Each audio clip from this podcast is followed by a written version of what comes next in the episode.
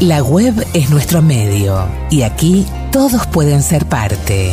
Y gracias por venir. En el podcast de El Narrador, todo lo que fue, es y será.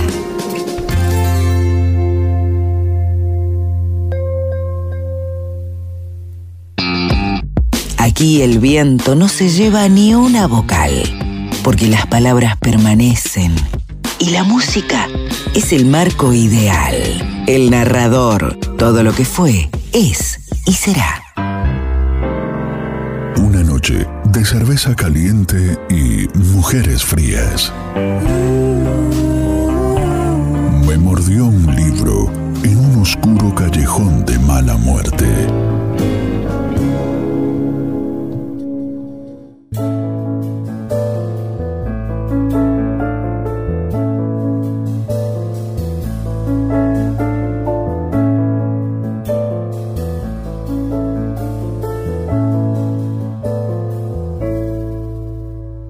Fue la batalla más larga de cuantas se pelearon en Tuzcatlán o en cualquier otra región del Salvador. Empezó a la medianoche, cuando las primeras granadas cayeron sobre la loma, y duró toda la noche y hasta la tarde del día siguiente. Los militares decían que Sinquera era inexpugnable. Cuatro veces la habían asaltado los guerrilleros y cuatro veces habían fracasado. La quinta vez, cuando se alzó la bandera blanca en el mástil de la comandancia, los tiros al aire empezaron los festejos. Julio Ama, que peleaba y fotografiaba la guerra, andaba caminando por las calles. Llevaba su fusil en la mano y la cámara, también cargada y lista para disparar, colgada del cuello. Andaba Julio por las calles polvorientas en busca de los hermanos gemelos. Esos gemelos eran los únicos sobrevivientes de una aldea exterminada por el ejército. Tenían 16 años, les gustaba combatir junto a Julio y en las entreguerras él les enseñaba a leer y a fotografiar.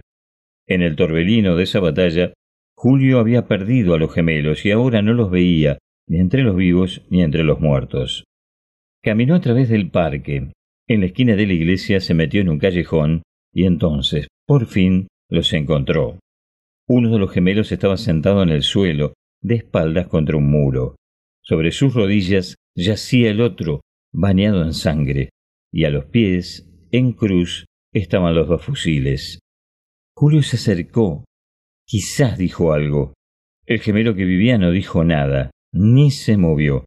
Estaba allí, pero no estaba. Sus ojos, que no pestañeaban, miraban sin ver, perdidos en alguna parte, en ninguna parte, y en esa cara sin lágrimas estaba toda la guerra y estaba todo el dolor. Julio dejó su fusil en el suelo y empuñó la cámara, corrió la película, calculó en un santiamén la luz y la distancia y puso en foco la imagen. Los hermanos estaban en el centro del visor, inmóviles, perfectamente recortados contra el muro recién mordido por las balas. Julio iba a tomar la foto de su vida, pero el dedo no quiso. Julio lo intentó, volvió a intentarlo, y el dedo no quiso. Entonces bajó la cámara, sin apretar el disparador, y se retiró en silencio. La cámara, una minolta, murió en otra batalla, ahogada en lluvia, un año después.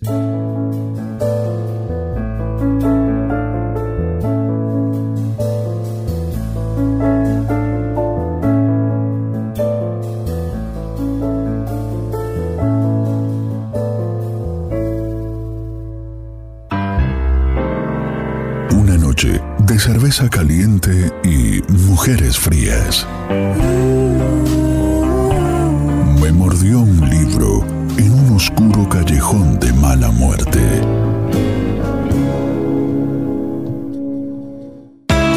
Un cuentista de historias increíbles. Un relator de momentos inolvidables. Esto es El Narrador.